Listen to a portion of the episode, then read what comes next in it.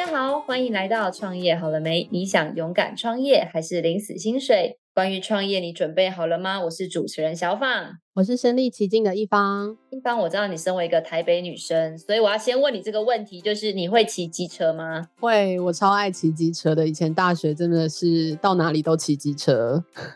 你真的超过台北女生的耶！我认识超多台北女生都不会骑机车，哎，真的吗？台北跟新北会有差吗？我是新北女。哦，那 有可能有差，那可能是因为这样哦。那你曾经有那个经验，就是说，因为像比如说我们去澎湖玩嘛，或者去绿岛玩嘛，你知道，就是十一路靠两条双脚有点辛苦，所以你曾经有那种说到一个地方，然后就租机车，然后就是到处去玩这样的经验吗？基本上我以前都是租机车，例如说到马祖啊、小琉球啊、台南啊、高雄。台中都是租机车，那后来就是开始预算高了一点，就会开始慢慢的开始租车子，对，但是很偶尔要看就是地方好不好停，像是台南的话，就是开车根本就是找死，因为根本就没有地方停，就是在市区的话啦。那我跟你说，我们今天的来宾就是要赚你的钱，太好了，太好了，好，所以我们就是要来。让今天的来宾好好对一方精准行销一下。我们来欢迎我们今天的来宾是我们的途你机车租赁平台的创办人谢尚恒，欢迎尚恒。Hello，谢谢谢谢学姐，然后还有一方，然后我刚刚完全听到我的那个真的是一个肥羊啊，他他讲的完全是我们的体验你知道吗？他就跟我一样，就是年轻的时候去那边都会租机车，然后离岛是。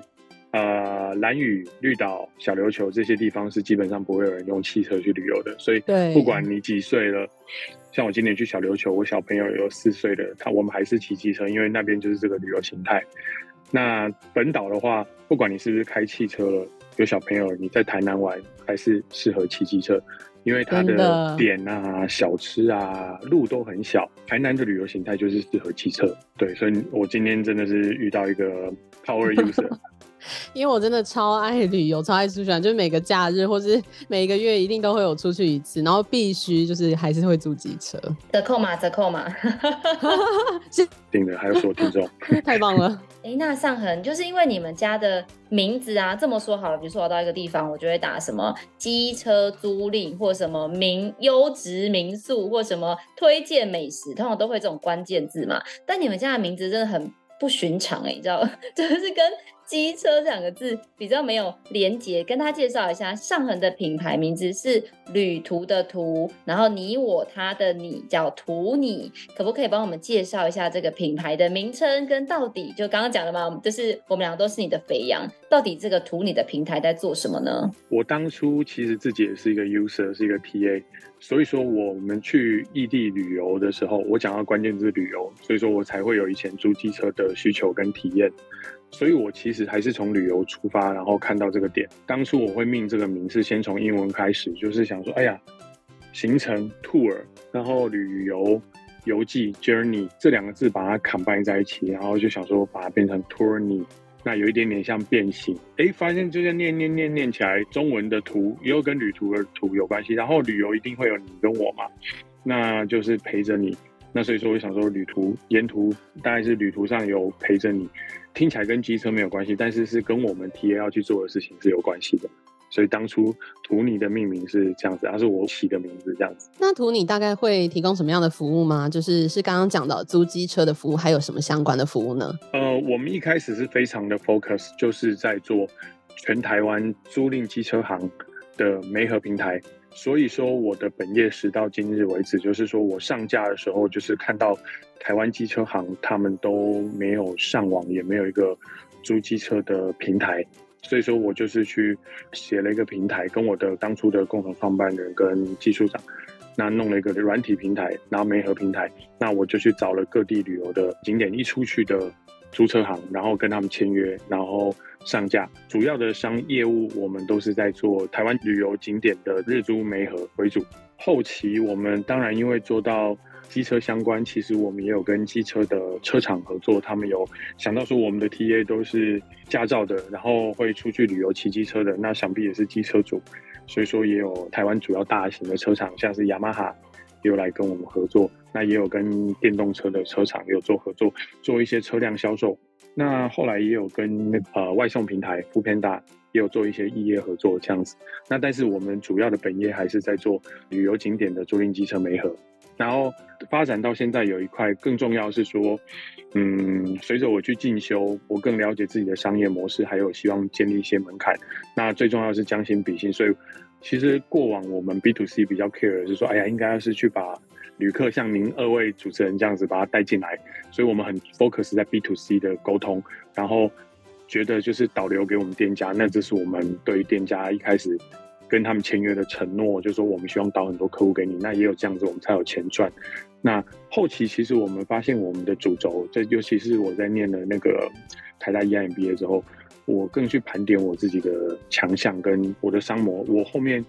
现在更清楚，我们更重要的是，其实是全台湾的租赁车行这些 partner 有一个另外一块很重要的商业模式是 SaaS，就是我们做了一个图尼的快租好管系统，它也可以管理自己线下的机车，不只是我们线上导给他的，他自己过路客啦，Google 搜寻到他们打电话进来的啊，我们可以让他们有金流啦，然后也可以帮他们做库存管理，避免说跟我们合作的上架的 Klook、KKday、赖旅游哦，以后还有易游网。那还有 Ctrip，就是大陆的携程，台湾人念西城，会有爆单的问题。所以说，我们已经走到大概是 SaaS 模式这样子。那尚恒有一个问题很想要问你，因为毕竟刚刚你说的嘛，就是你的客人有 To B 端，也有 To C 端。那像我们自己是 User，我们是使用者，那我当然就会很想要知道，就是说，就是比如说我在图你租机车，跟我自己打电话或上网找这些。呃，所谓就传统的租车行，到底会有什么样不一样的获得吗？或比较好的体验之类的，可不可以跟我们分享一下？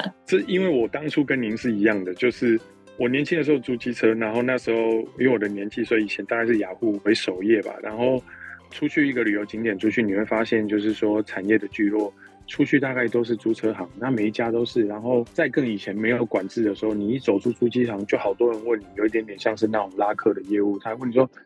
笑脸呢会走车不？”然后我们很便宜啊，等等等等等。那那个感受其实不会很好。我是去那边去旅游的，所以说其实我并不是要去比较租车，然后哪一家特别便宜或哪一家比较有保障。我以前就是为了这个，我要去走了某一些店家，然后去问一下价钱，然后。也不一定得到很透明的资讯，因为你说一二五多少钱，他就跟你讲一二五的车子有很多种啊。你比了之后，其实车子有新旧，你要问说是有没有三年内的车子还是五年内的车子。那如果我要去台南两天一夜玩，我如果花在火车站比价，比到最后我的油性可能都少了一些。当然，我刚刚讲的是部分是你自己出车站之后去走走访每个店家，那另外一个是，当然网络盛行之后，大家现在出游之前会先做一些功课。你会做 Google，你会去 Google Survey，那看一下。那可是其实说真的，大家一年去台南几次？比如说像我另外另外一位主持人，如果你去台中没有很多次，然后现在又有乌日、有中港转运站、有台中火车站的前站跟后站，你还会记得那家租车行的名字吗？那你会 Google 打开来之后，搜寻那个台南、台中租机车，那你就会发现 Google Map 上跳出很多家店。你会第一个会看评价，哇，那如果说评价不会差太多，你还要去刷一下最新的。那你也知道这几年评价也会有人去洗评价嘛？接下来再细一点，还要看 PTT。结果你要做的事情是一样的，跟你出去一样，还是要做比较、做功课。那接下来呢？这些店家如果没有平台的话，你有他 Google Map 上面的电话，有些了不起做一些官网，把自己的公司或者是 logo 做得漂亮一点，你还是要打电话跟他问他有什么车款，然后你还要去网络上听一下那个车款。去比较一下哦，这台雅马哈厘米哦是算新车，二零一七年、一八年推出的。那这个，那接下来钱要怎么付？现在比较流行的加 Line 的时候，他传一个账号给你，结果后来你就用手机付完款之后，跟他讲莫无码，他查账。那如果生意很好的时候，他还要比较晚回你。结果整个在这个时代下，App 手机 iPhone 都出来十几年了，然后 App 大家都已经用的那么流行了，就在租机车的产业，在图尼出来之前，其实。大家都是这样租机车，我也是这样子。那所以我就觉得这是一个痛点，跟图尼不一样，是晚上十二点想做功课，做完旅程，订完饭店之后，你想要租机车，那你打开台南之后，你会发现车行第一部分都是我们过筛的，所以说都是有品质的车行。那接下来车款在上面有照片，然后有价钱，那你在网络上订了。那你直接晚上就完工了，哪怕你隔天早上一早就要坐火车出发，你也不用担心机车。就像我以前一样，你去台南是要去玩的，你出去订单在客户那边、店家那边的。我们今年开发的新系统是，如果你把双证件上传在我这边，你到现场都还不用被复印双证件，那你就快速租车，然后手机 App 里面你的签电子签名，合约在你手上。有些店家我们也在鼓励店家不要使用本票。那所以说，这大概是我们带给消费者的保障，方便、快速、透明。哎，所以尚恒听起来，这个意思是说，就是你们没有自己去投资一间店购买机车，然后去可能台中、台北啊，就是每个地方都布点，而是去跟车行合作，就是看呃，我们可以帮他做行销跟销售，然后做前端的服务，然后让那个客流导流他们那边的意思是这样吗？确实是这样子。小小分享一个 story，其实当年我二零一八年创业，今年平台的第五年，八月二号是五周年。那公司是设立已经成立五周年了。其实我们二零一八年八月暑假一推出之后，算是有跟到市场的趋势，因为那时候也没有疫情嘛，抓到暑假尾巴。其实我们上线的第一个月就订单就快破破六七百张了。我就看到这市场真的是可以做，是个刚需。我们在二零一九年的时候，我们内部增资，我其实有在礁溪开过一家全 Gogoro 的租车行，因为那一年的时候 Gogoro 很红，很多人来我们这边租完机车。主动来找我们的第一个是问说：“哎，请问哪里有 GoGo 可以租？”你也知道，创业者就是想要见缝就可以插针嘛，所以我就觉得说，如果我可以赶在这个浪头上面去走的话，所以我们在二零一九年，其实我们在礁溪开了一家租 GoGo 全 Gogoro 租车行，应该是台湾第一间。然后我们还诉求是可以做无人的租还，你只要透过我们的官方账号预约，拿到一个 QR code，到现场之后会有个机器，然后让你对应那 QR code。会有个钥匙会弹开你的钥匙，你就去把车骑走。所以其实我走在蛮前面的，但是因为毕竟我不是开店的专业，而且当年的图尼根本成立才半周年而已，我就去做了开店这个决定。呃，先不提重资产，我觉得光是两个商业模式，以我们当初的财力跟创业的经历，然后累积的声量、会员数，还有。自己蜡烛两头烧，很快的那个店就面临危机了。其实我们在二零一九年的三月底开幕，第一个连假就是四月的清明节，我们就车子就出清，然后五六月迎来淡季。其实七八月暑假我们又生意还不错，我记得七月还是八月的结账，我们就已经做到损益平衡了。嗯，但是我做了一个比较关键的决定，就是我觉得。这件事情让我们公司想要做平台的中立性，还有我自己的 focus，完全就是 defocus，就是不专心的。所以我跟股东道歉，就说这个决定，我希望把这个店从概念店变成快闪店。所以说我们八月底决定之后，我们就不接，接到最后九月二号之后，我们就把店关起来，就变成快闪店。所以说我其实是曾经开过店的，但是我刚好带到就是说。我们以平台为主，应该是要去专注在轻资产。那另外一点是，你平台最怕的就是说失去中立性，因为你全台湾的伙伴如果看到你开这间店，不管你的原因是因为说你想要做一个概念的 demo 店，然后告诉他们说以后可以把这个东西商模复制给你们，而且全电动车全 Gogoro 是没人做的，我是在做一个大胆的实验。但是其实看在这些当初合作伙伴的店家眼里，他们蛮不是滋味。即便台南的店家那时候都有人退出哦。我明明开在礁溪，跟他应该是完全没有没有生意冲突的，这是很地域性的的产业。那还是有店家说，哎、来告诉我说啊，你们原来自己要开店家，那那不然我们那个上架部分可能就先下架好了。所以我都有意识到这些问题，所以说我当初还是大胆的在股东的一片质疑声浪中，我就决定把店关掉了。讲一个后话，是因为没人想到我二零一九年九月关掉，十二月其实武汉就已经有 COVID-19 的疫情，二零二零年年初。呃，疫情就已经到台湾来了。老实说，也是运气蛮好的。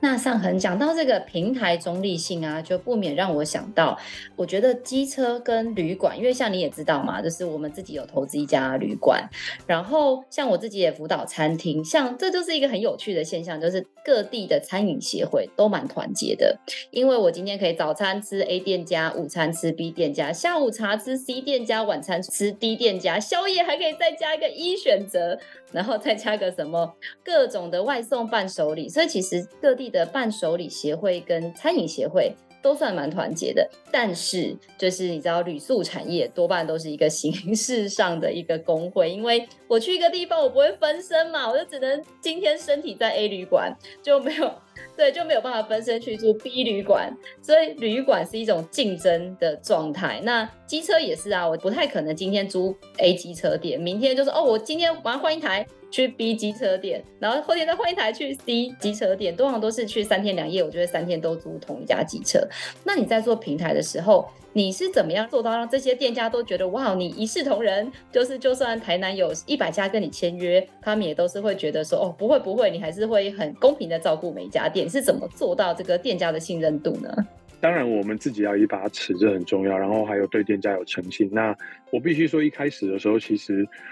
鼓励这些比较传统的租车行，然后要上网去跟我们合作上架。其实他们心中还是有一道门槛，最难的还是始终是创业的时候。那平台我们的商模就是我研究了那个 Airbnb 啊，或者是这些 Uber 的商模，大概就是有订单的时候，他才会从这笔订单收取分润的手续费，然后再给店家。所以说我们那时候去谈 BD 的时候，我都是跟店家讲，哎呀，给我们一个创业者一个机会啊。那我是希望是说把这个产业，然后让你们跟上。网络时代，然后你们继续都是做自己的专长，开店、出车，然后买新车，然后服务客户。那我们是帮你们做网络的。那另外一点就是，我们导客给你之后，我们才有钱赚。所以我们俩是站在同一艘船上面。那一开始的店家是这样谈来的，谈到同一个地区之后，有不同的店家。中立性很重要，就是说，其实我比较不能偏好某一些店家，我尽量就是做到，就是说，我们是平台，你们开在火车站这边，大家互相竞争，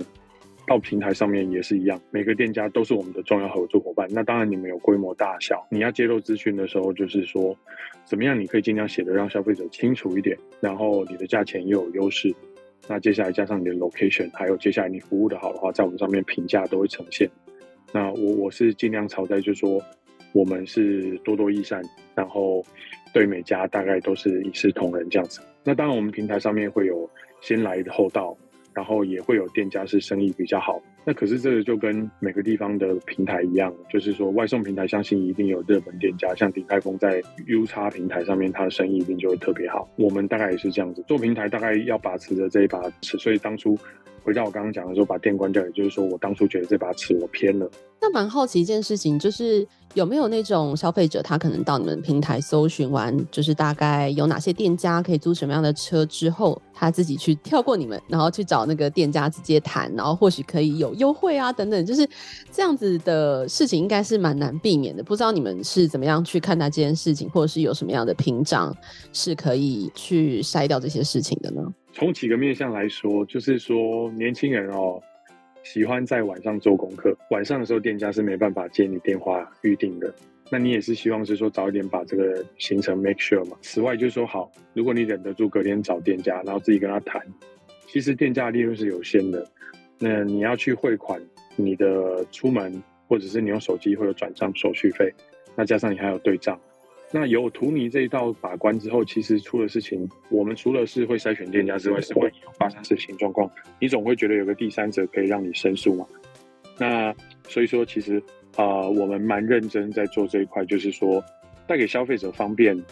然后给他们比较有信赖的体验，所以说那样的事情是永远不可避免的。我们尽量是让消费者一次两次让他习惯，就觉得说，其实，在图尼上面租车，我们有一个很重要一点是，图尼租的费用跟店家是一模一样的，现场一模一样，你不会租贵。哼，那如果你打一通电话去跟店家，他就有办法折五十块给你，然后你也会忍受 suffer 后面的那个呃汇款啊、对账啊。然后可能还是比较没有保障啊，就是说直接跟店家，你也不认识这家店家的情况之下，那其实刚刚讲起来打电话也是一个时间成本，加上电话费，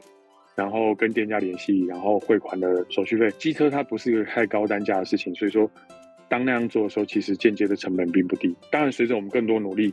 有更多的会员，加上 repeat 的，也有开始有自己的 royal customer 的忠诚顾客之后，这一点我现在是。比较不担心的，以前是蛮担心的，也会觉得不公平。我做了一个平台给你，最后是帮你变打广告。可是其实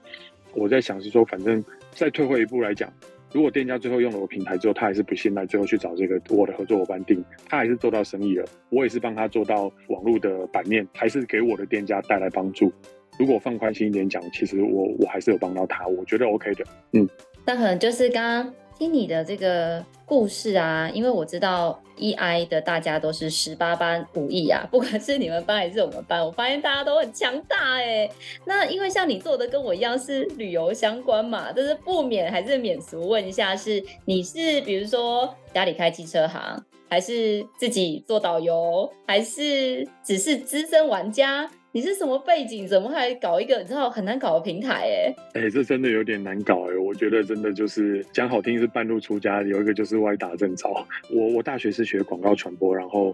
呃是进广告业，但是后来我就是选择电子业，因为广告业真的太辛苦了。那我研究所之后我就进电子业。其实我真正培育我这个专长，或者是说职技能培养起来，大概都是在电子业这个我的老东家，就是宏碁。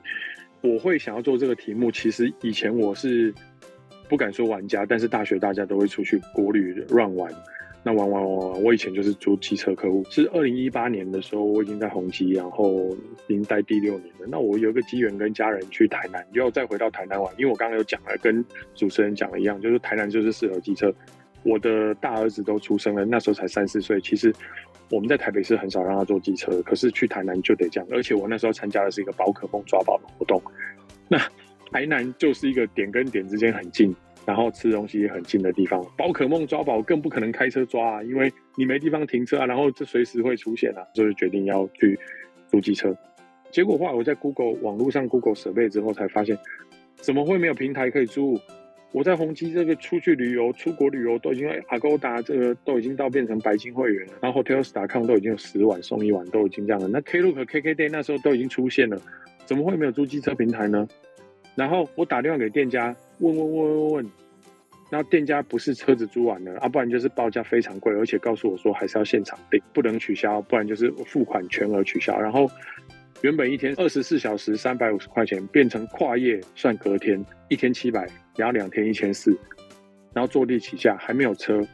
阿就后来资讯还是很不透明，然后问问问问了，终于问到走路大概要七八分钟的店家，终于愿意接受我们的预定，而且钱还是相对贵，但贵的合理一点。以我那时候在科技业的年资或我的收入，其实一天一两千块对我也还好，只是我觉得这件事情不可思议。如果我是学生要去参与这个盛世的时候，我面临的是多么不公平的窘境啊！对啊，那我就在想说。这个问题是不是可以被解决？所以我是科技业，然后老实说，还有自己一直有创业的梦。然后看到这个痛点之后，在那个年代，五年前、十年前是平台萌芽起家的时候，就会很想做平台创业。那我回来盘点之后，就看一下有没有人做过，然后市场的规模，然后另外一个是起始资本大概要多少。那很幸运的是，我那时候在宏基的一个伙伴。他是软体工程师出来创业，所以他也是做平台型的经济，所以他就告诉我说：“哦，你这个我要让你弄个平台，你去跑 BD，我们这样天衣无缝。”所以我就跟太太说，给我一些时间，然后我们拿出一些积蓄，不会太大，那我们就来创这个平台。我当初就是希望本着就是说可以解决我认为市场没有被满足的地方，然后成本比相对来说小一点，所以我就去做了这个题目，并没有。相关的背景，呃，家里不是机车行，跟旅游也没什么关系。你知道吗？那个上恒，我们前几集有访问一个来宾，他是说啊，如果说你在检验，就是你对于这个这个事业有没有热情，或者是不管在创业前、创业中、创业后，他说你就要思考说，如果有一天你的墓志铭上写说我是一个平台创业者，他就说，如果你觉得这个写在你的墓志铭上面你 OK 的话，就代表你对这个。工作其实现在是充满了理想跟热情，就是不免俗问一下，你觉得就是呃这个目前 so 发啦，觉得这个这个工作让你感觉怎么样，或者有没有什么印象很深刻的故事，让你很有 touch 的？我可以讲一个我自己的心路历程跟那个，因为我以前是科技业来的，然后我做软体平台，我去跟这些传统的店家，比如说中南部的店家聊的时候，我会台语，但是跟他们亲近就是。我还是要给他们专业形象，所以我会跟他讲说：“哎，我们是电子业出来的啊，然后甚至还会给他以前看我的名片。那原本我觉得我这样是想要树立我可以帮助他们，然后我比较科技人的形象给他们。可是其实这个适得其反，他们会觉得你是玩票性质。其实跟我签啊，我都有亲自听过这种话，就是说啊，该胜啊，欢迎立马去升级西亚你啊，玩一下子而已啦，哎呀。”他说：“少年呢，这个没那么简单呐。啊，你如果是哦，我阿伯跟你签约没关系啦。啊，你如果说吼不行的吼，我就不要忘记我跟当初跟你讲说这个行业很辛苦。我一个最大深刻的感受就是像你讲的，我并没有相关背景，然后我一开始是夹着我可能是比较年轻，然后懂一些网络，然后是科技的出身，我是想要站在这个角度说我可以帮你们，然后这是我擅长，你们可能 gap 很大，可是其实这样给人家一个很大的一个落差感，然后给人家觉得你可能就是平台啦、网络啦，好听好多哦，啊，你们也不知道不知道厉不厉害，但是呢，做到今天第五年了。然后很多合作伙伴跟我们已经变成好朋友，生小朋友会寄喜饼给我们，然后我们带生意给他，他会寄茶叶蛋到我们办公室都不讲，就突然有一天说啊，茶叶蛋好吃吗？其实你也知道根本就没人讲，然后突然寄一锅茶叶蛋来，这是很恐怖的事情，你知道吗？因为茶叶蛋看起来不是一个新鲜的东西，是是处理过的东西。然后现在跟他们变合作伙伴之后，所以说大家觉得你是玩真的。因为你已经投洗在这里面五年，然后五年不是一个很短的时间。那我觉得现在不敢说提到墓志铭啊，但是就是说，如果今天有人介绍创业者，或者是未来我在 EMBA 或者是 Pitch，或者是说一个场合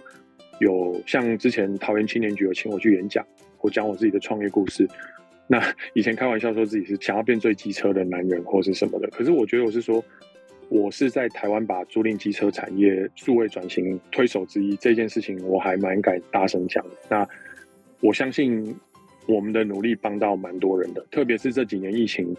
离岛很多人是我们帮了他们不少。因为像学姐，我知道你是在马祖啊，什么其实马祖南竿，然后蓝屿有一些就是当地的原住民，他们一年的收入就是靠这个旺季的这些收入，然后淡季他在做艺术家，因为他。存起来，然后在那边没花什么钱，生活步调很缓慢。但是今年像三级警戒的时候，旺季完全受影响的时候，他们是怎么撑过去的？然后后面我们怎么赶快帮他们把钱补上来的？就是我敢说，可以很很大声的说，我是把台湾租赁机车产业数位。转型的推手之一，所以墓志铭可以这样子。没有没有，我突然发现一个那个更棒的墓志铭，就是我是全台湾最机车的男人。我觉得你刚刚那个介绍真的很赞呢。我以前有这样想过啦，可是因为后来想到租机车在机车里面的规模，因为台湾一千四百万台机车啊，台湾的租赁机车加共享机车也才六七万台，比例不高啊，所以要说自己最机车的男人，可能是车厂的老板，你知道吗？制造最多机车。我是最让最多人去租机车的男人。那上恒就是因为刚刚讲的，其实你们已经从一个就像你刚刚说的单点式的，然后中间还外差去不小心开了一家机车店，又收回来，嗯、然后现在又开始做很多的系统服务，嗯、然后好像感觉也有跟车子的。呃，一些品牌做行销上的链接。那那天私底下在跟你聊的时候，好像其实对于你们这块事业，你还有很多的想象。不知道能不能分享一下，说你们对于自己的这个事业，除了在机车这个租机车的本业之外，还有没有什么更多的扩张的可能性呢？其实我曾经推过一个呃概念，但是那时候力量也比较小一点点，就是说我们想要做台湾的机加酒，就是机车加住宿。那因为机加酒这个 term 在国外就是机票加上酒店嘛，那很很流行啊。香港机加酒三天两夜多少钱？我觉得台湾旅游啊，机车就是一个传统文化，就是年轻人去玩方式。机车加上背包客栈，或者是加上那个现在很流行的那个叫做商旅，搭在一起，台湾机加酒。因为台湾其实国内旅游除了飞离岛跟飞台台北、飞台东这些地方才会坐到飞机，其实机加酒你想到一定是离岛了。那那你想想看，其实去。蓝雨的小飞机、绿岛小飞机，它的那个载运量 capacity 都是非常小，所以说我想要把它推到，就是说以后在台湾讲到机加酒，当家想的就是机车加住宿，这为我的 TA 去符合，就是说你以后就是订饭店跟订那个大家都套装在一起。其实这件事情已经盛行蛮久了，那比较多的人是饭店会介绍机车给你，因为饭店是比较大的一方嘛，大家也会先决定住宿，再决定机车。那我们是想要说，我们现在握有这么多能量之后。可不可以做去跟饭店反过来合作？那也是想说跟学姐啦、学姐你们背后的协会合作。那我们就是说推广台湾的机加酒，那让消费者去玩的时候，除了当日游不用住宿之外，你两天一夜、三天两夜、四的四天三夜，你都可以机加酒。那这是我们想做。另外一点是绿岛、蓝屿、小琉球，就是非常非常机车的旅游地方。那这一点我们今年也开始有跟一个旅行社合作，它叫思旅。那我们就推出绿岛。兰屿，然后小琉球这三大地方的机车，呃，那个离岛旅游，那其实回想也还比我们想象中的的还好一些。那也让我们自己的声量，就就是说今年五周年，我们有一些前置的行销，那做的这些事情，也是想要让消费者知道说，哎，我们观察出数据之后，我们的不从我们的手上握有的客户，其实大概有大概接近三成其实是旅去离岛，然后又集中在。小琉球、绿岛、兰屿，那我们知道消费者去那边就是去玩的，那为什么我不能往前去达到消费者的需求？我把行程跟住宿包给他啊，那我们就找了一个旅行社，那我们共同行销。那现在目截至目前为止都还 OK 啦，对，所以毕竟我们不是原生的旅行社，所以说呃可能没有到哦，而且加上今年大家可以出国玩了，那在台湾国旅。住宿老实说蛮贵的，这几年的新闻已经炒很大了。呃，我们还是做出一点成绩，所以说我们已经开始往机车的 last mile，你在地的最后一里路的的脚，你的脚。那但是我们知道，user journey 第一点是决定行程，第二点决定住宿，第三点决定大众交通工具，那接下来再是决定在地的交通方式。那机车只是 last mile 的其中一环，因为你还可以租汽车啊，像另外一位主持人。然后你也可以决定搭计程车，或者是说搭大众交通工具，还有一些是自己自驾过去的。那机车只是其中一环。那但是我们知道去离岛就是去旅游，所以我们就是往外走出去，那提供我们的 TA 一些特殊的方案。嗯，这是我们现在正在积极进行的部分。那也想问一下，就是有没有对于，例如说像你们这样的一个租车平台，有一些迷思，例如说，哎、欸，个资都给你们了，你们会不会又做什么样的利用啊，或者是其他就是相关的一些对你们的迷思，你可以帮我们破解一下吗？这一点我自己是 TA，所以我觉得蛮重要的。就是这些年诈骗很猖獗，然后你要去办什么东西，大家都要双证件。双证件的目的就是说，你一整个皮包掉才掉双证件嘛。那你如果不小心掉一个证件，或者压一个地方忘记还了，你不会因为单证件就被去滥用。银行开户是不可能的，办门号也不可能。可是因为交通部定型化租赁契约的规定，我们租赁机车是需要影印双证件留存的。因为第一个是要证明你有驾照，足以驾驶这个机车；然后第二个是万一发生事情之后，你要能负担。哦，加上今年开始民法修正，十八岁以上就是法定成年了，只是不能投票而已，你就要负完全责任，你要双证件列印。那传统你去租赁机车行，你去给他，他把你双证件拿出来列印，有的好一点的给你盖个章，说只仅供租机车使用。那你有看到他后面去怎么保管你的资料吗？你看不到。那我看过很多，第一个就是塞到后面的资料夹里面，你会看到这家车行开多久就有多少资料夹。如果哪一天他被偷了，或者是说请到的工读生品质不好，把里面的双证件都 copy 出来，然后卖给诈骗集团，这件事情有多严重？所以各自的保护，那我们平台是这样，我们不管是成立的年限、资本额，还有已经有的评价，加上我们用技术的方式，比如说我们就是说，你用双证件之后马上打上浮水印。另外一点是我们完全符合 GDPR，然后我们的云端是放在 AWS 上面，我们的资料库也有加密。所以说，我们有很高的加密，是你的东西基本上是很难很难被偷的。另外一点是，上面也有浮水印，万一被偷出去之后，上面有盖图，你你一定觉得到就是我们流出去。如果你不要了 GDPR，你可以把你的资料完全打包，我们不会任何留底。加上现在大家出去玩的时候，还有另外一个好处，你可能有时候会忘记带驾照，可是图你上面你只要留存过，其实店家就知道你真的持有驾照。加上现在很重意环保，注重环保，那为什么要到处被人家影印双证件，然后浪费那么多纸？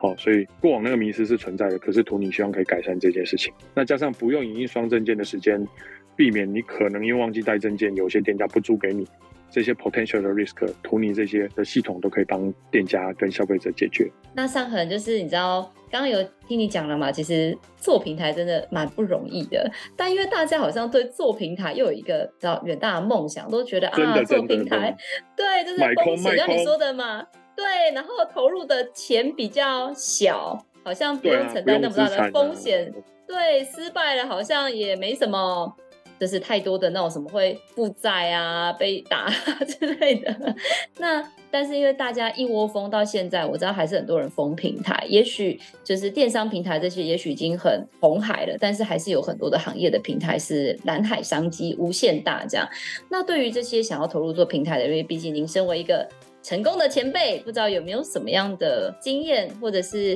劝诫可以跟大家分享？对对对，刚刚摔倒，还没失败的前辈啊，对，我已经坦诚过，其实我当年也是觉得平台很夯，然后很迷人哦，买空卖空，然后轻资产就可以来创业。但是其实平台真的是一个很困难的东西，因为我认为最大的问题就是说，平台多半都是 B to B to C 嘛，双边平台，一个 B 端一个 C 端，应该是说双边平台居多了。那供应端跟需求端，我们必须要去思考，在没有平台之前，这个的交易是怎么进行的？可能是双方直接进行，或者是说中间有个 agent，那你是不是去中间化？平台会盛行的原因，我自己的简单的分析，就是因为网络跟那个 mobile 的兴起，然后让资讯的透明或流动，双方的资讯会更快，所以说才会有这么多平台。可是平台有个很大的关键，就是说我刚刚讲的，如果过去租一台车是四百块钱，消费者直接对店家的时候是付四百块钱，或者是说。旅行社、住饭店中间有 agent 帮忙处理，然后中间有一些手续费。可是我们平台在做需求供给的时候的媒合的时候，我们把资讯透明之后，如果一开始没有认清把饼做大，那我们还是在原本的一个饼子下面去拿走取走其中的一块，然后并没有把整个市场做大。所以说我这这是一个做平台，大家最重要思考的是说，你提供的价值究竟够不够关键，然后。你的规模或者是你的速度够不够大？然后你容不容易被像一开始主持人问到了，就说会不会被转单，被会被跳过去？那你会被转单的几率，就是你存在的价值有多大？那这是平台大家都要想的。那后面渐渐了解创业，比如说学了金石创业啦，这些我创业之前都不懂，估值我也不知道怎么算以前。然后 business model canvas 创业画布。那都是我创业的九宫格，我都是后面才知道。你真的去研究这一块，如果当初再给我做一次，我真的不会来做。它有太多的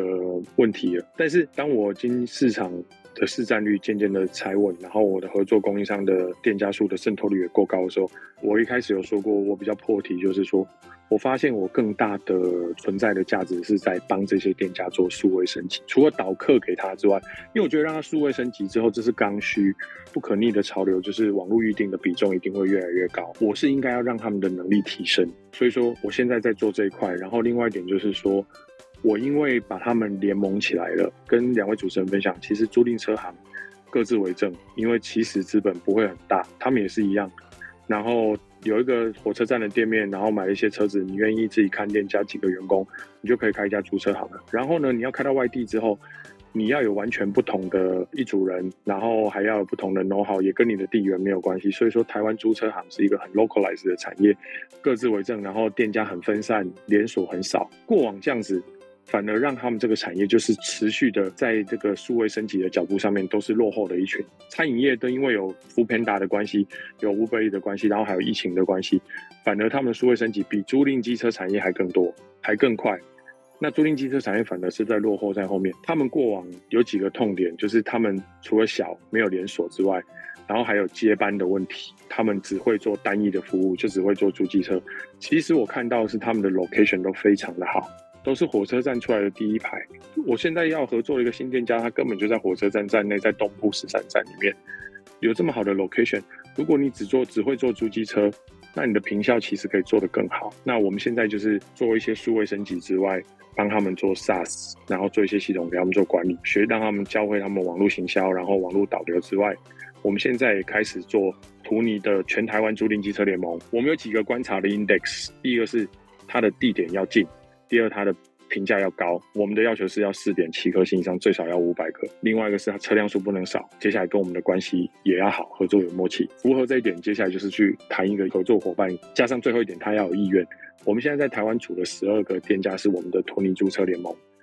我们帮他 unite 起来之后，加上我们今年原本合作的店家，就要即将突破两百家了。我们去跟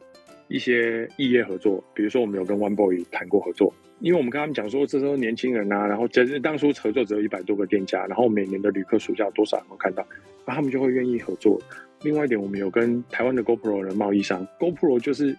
除了生小孩这种重要 moment 记录之外，大部分就是你出去玩，比如说你做极限运动，你去潜水，或者是说你骑这个车子或是什么的，你才会需要 GoPro 去记录这种行程啊。我们有跟他们提说，做一些合作，我们跟离岛的店家合作，把 GoPro 放在那边。然后呢，我们用租的。对消费者而言，你一年如果只用到几次 GoPro，你不一定要买。然后你去那边，你也不用担心忘记带，也不用担心弄丢。到网络上图尼平台跟 Klook 上面预约，你预约 GoPro，你三天两夜你就订三天两夜的 GoPro。你到了就帮人帮你准店准备好充给你，自己带那个记忆卡，或者是当地有卖记忆卡给你。你离开之后就还在那边柜台，当然不要把人家弄坏。然后你记忆卡要么就拔走，那你也不有各自的问题。那这样子很方便，所以我们已经开始在做旅游的附加价值机车人。然后我们希望增加他们的坪效，你的人跟店面跟开店的时间都在那边。然后你跟消费者经过我们之后有三个 contact point，第一个 contact point 是网络上预订的时候，第二个是取车的时候，第三个是还车的时候。我们怎么样在消费者的旅程中提供他们适合的服务，带给他们很大的方便，包含你讲的伴手礼。如果去那边，啊、比如说去易顺轩你要排队，嘉义林聪明或者是说带牛舌饼什么的，你离开要排队。如果我们跟店家好合作，除了提供你 coupon，因为有些人就是要去朝圣，一定要去现场玩。那你要去那边，我们给你折价券，跟店家谈折价。你租图你的车，会员有折价。那另外一点是，我们可能请人家帮你代牌啊，然后你离开的时候直接就 carry 走掉。这些都是我们可以带给消费者的服务。我们已经开始在往这边细化了。我们的会员数有超过六位数，然后我们合作的店家即将达到两百家。我们有一定的量体，其实去跟这些知名店家或者是设计细化一些异业合作。啊，都会帮到这些店家赚到他额外的收入。那我也直接在这边明讲，租机车，我刚刚说过，租机车是在原本他们的定价上面，我们再抽走一些分润。那他们会觉得有你的服务之后，我赚的可能比以前少。虽然你带来的订单多，但是如果我刚刚讲的那种异业合作，比如说 GoPro 或者是冰风衣的广告，哦，或者是抽奖什么的，这些是他们以前一家店家去谈不到，或者是根本做不到的事情。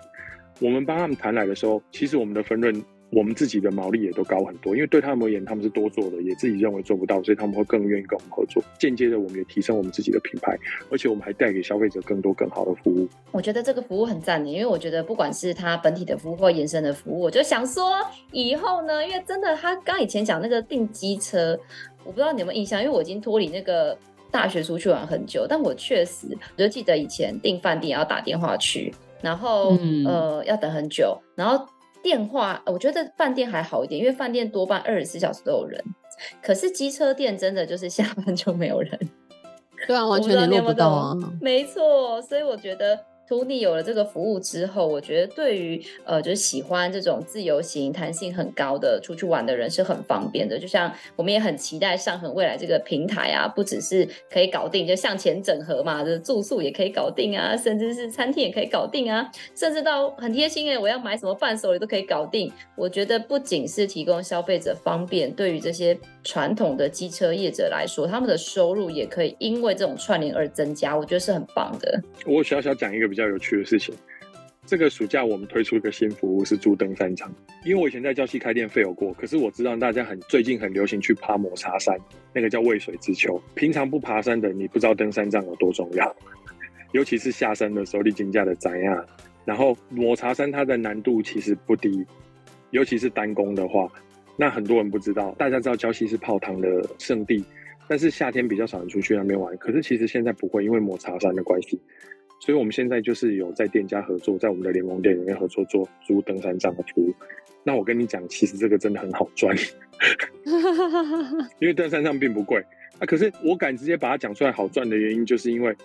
你平常没爬山的，你背一个登山杖，你坐火车过去，那是有爬山的人才会插两只登山杖在你的背包，你也要有登山包啊。你轻 carry 的时候，你带登山杖，你很痛苦的。那我们让你在网络上预约，然后那边就准备登山杖。你骑回去之后，你回家要搭火车、搭客运回去，登山杖就还给我们。那消费者不会觉得贵，一支登山杖才四五百，可是我们租一天五十块钱。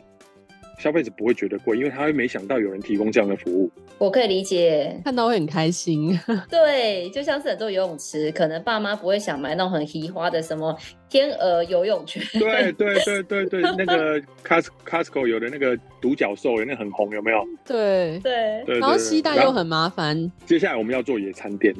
好，我很期待，有什么合作的话也都可以来找我们哦。就是希望有很多不同的合作机会，也欢迎跟我们合作。就是我们有。这个将近两百个通路，客户都是年轻人。如果你有不管是学长姐，或者是说其他创业伙伴，或者是说品牌商，你听到这个想要对这些 TA 沟通，或者是说相关 boy 的话，你你可以来跟我们联络。那我们一起来想说，怎么样